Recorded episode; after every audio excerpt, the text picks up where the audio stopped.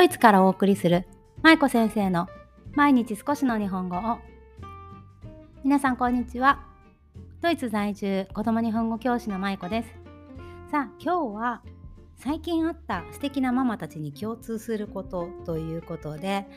ね最近私いろんな人と会ってるんですね。いろんな人というのは、まあ、夏だからということもありいろいろと旅行をしていたんですけどもそのまあ旅行の間にねあの友達に会ったりとか初めましての人に会ったりとかねたくさんの人に最近すごく会うことが多いんですよ。でそれでまあほとんどはママなんですけど、まあ、お母さんたちが多いんですけどまあその中でねやっぱり素敵だなって感じる人って特徴があるなと思ったのでなので今日はそのことについてお話ししていきたいと思います皆さんがあこの人なんか素敵だなって思う人ってどんな人ですか？私はまあ性別とか年齢に関係なく、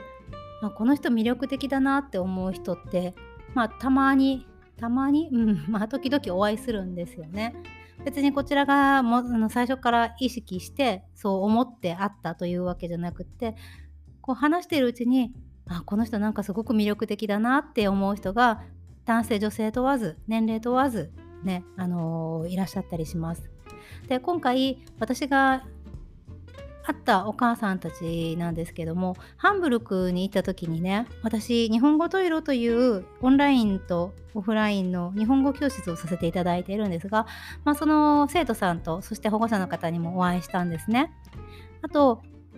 あのこの放送を撮ってるのが8月の22日の月曜日なんですけど、まあ、昨日皆さんがあのその翌日に聞いていらっしゃったら昨日になるんですけど、まあ、そのお昼もねちょうどフランクフルトにいらっしゃっていた日本語と色の保護者の方と一緒にねランチをしてきたんですね。でそれでまあどの方もすごく素敵な方でお話ししながらやっぱり、うん、魅力的だなって思う私が素敵だなって思う方ってすごく共通している部分があるなと感じました。でどんなところが素敵かなって素敵だなって思ったかというとまず1つ目がすごくそのお母さんたちが素直だっていうことなんですね。でまあそのお母さんたちとは私は、まあ、仕事上仕事上というかうちのレッスンを受けてくださっているので日本語教育に関してのメールのやり取りをしたり、まあ、日本語トイレの飲み会オンライン飲み会が時々あるんですけどその飲み会でお話しさせていただいたり、まあ、あとはねこの前みたいに旅行でお会いしたりという感じでよくまお話をさせていただくんですけどやっぱり私と一緒にこう話している時に皆さんやっぱり今悩まれてる日本語教育についての相談とかご質問があるんですね。でもそれを聞いていて私が例えば何かアドバイスをさせていただくと、まあ、その時に、うん、そのアドバイスに対しての向き合い方がすごく真摯だなって思うんですね。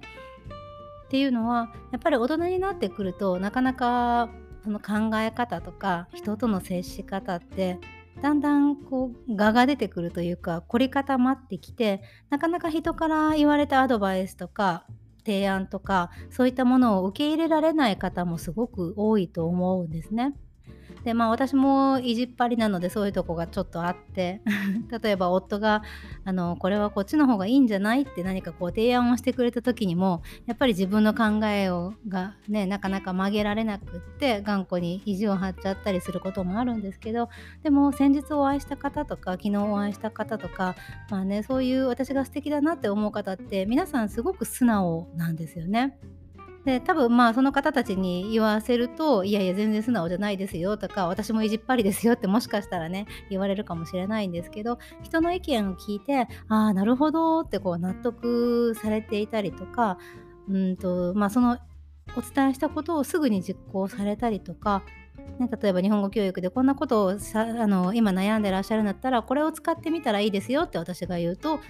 本当にもうすぐその瞬間だったりそのもう次の日とか翌週とか、ね、すぐ行動に移されたりするのがやっぱり素敵だなというふうに思いました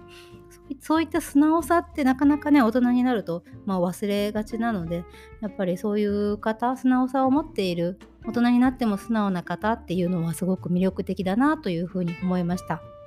そしてもう2つ目2点目なんですけど質問ができる方が多いんですよね。質問ができるっていうのは、まあ、質問力とかいう本とかね最近いろいろありますけどやっぱり誰かに何かを聞くっていうのはその分その元となる話をちゃんと理解していないと質問っていうのは生まれてこないわけなんですね。で、まあ、最近お会いしたその昨日の方もそうだしその前の日に会った方とか、まあ、そのハンブルクとかあのオランダとかいろいろ私が会ってきた中で人に会ってきた中で皆さんやっぱねすごく質問をされるんですよね。別に私のその日本語教育だけじゃなくて私の話を聞いている時にこれはこうですかとかあこれって何でこうされたんですか？とかいうふうにこう質問疑問が出てきたりするんですよね。ね皆さん普段人と話をしていて質問されることってありますか？その人話している相手に対して質問をすること？ただふんふんふんってこう聞いててもいいんですけど何か質問があるとやっぱりこう言葉のキャッチボールになるので会話も弾むんですね。でそしてその質問が出てくるっていうことはその分しっかりと話を聞いていたり自分の中でちゃんと理解して落とし込めているっていうことそしてその上で質問が出てくるっていうことだと思うのでこの質問力のある方ってすごく魅力的だなというふうに思いました。まあ、これが2点目そして最後が勉強熱心だということですね。私があ素敵だなって思う方思うママたちに共通しているのはやっぱりすごく勉強熱心だということ。で、えーと、先日オランダで会った友人がねすごくあの素敵な方なんですけど その方があのいろいろとねこれからビジネスをやっていきたいんだけど何かこう勉強しておいた方がいいことってあるかなってもし何かあればおすすめの本を教えてほしいってこのジャンルでおすすめの本を何冊かあればそれをあのしっかり読んどくからっていう風に言ってくれたんですね。で、まあ、将来的にね一緒に仕事できたらいいねっていう話をしてたんですけど、まあ、同じビジョンをねやっぱり共有しておきたいからもし今から読んでおいた本が、ね、あれば何か教えてっていう風に言ってくれてそれでうわすごいなと思って私こんなこと言える人あのすごく素敵だし是非一緒に仕事したいなって思ったんですよね。なかなかやっぱり人になんかその人とビジョンを共有したいからうん、あなたが今読んでる本教えてとかこのおすすめの本教えてって言える人って少ないと思うんですよね。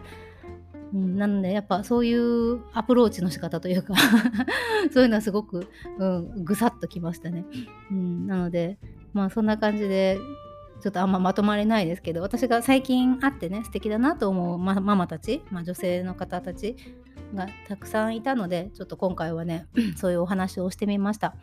まあ、1つ目が素直な人、素直であるということ。そして2つ目が質問ができるということ。そして3つ目が勉強熱心だということです。皆さんはこのどれかに、どれか1つでも当てはまるものがありましたか？別になくても全然いいんですけどね。なんか私も別にこれ当てはまってるわけでもないんですけど、うん、なんかでも一つでもやっぱ当てはまりたいなとは 思うんですけど、ね。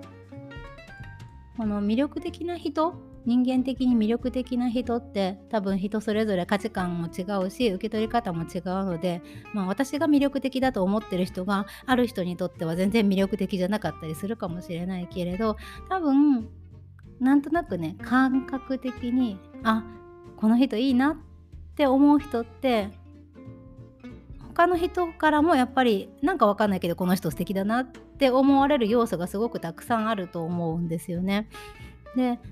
まあ、そういう人たちに会いながら私もやっぱりもっと自分を磨いていきたいなと思うしいいところをどんどん真似したいなと思うしね、反面教師として自分も直していきたいところもたくさんあるし、ね、なんかいろんな人とこの夏すごくあったのでその中で私もいろいろ勉強になって本当にまあ旅行をしてよかったなっていう話に なりそうなんですけど、うん、まあいろいろ共通点があるなというふうに感じたので今日はお話ししてみました。ちょっとざっくばらんな話になっちゃったけど、まあ、皆さんどんな人にこう魅力を感じますか？あなただったら。もしあれば是非教えてください。魅力的な人、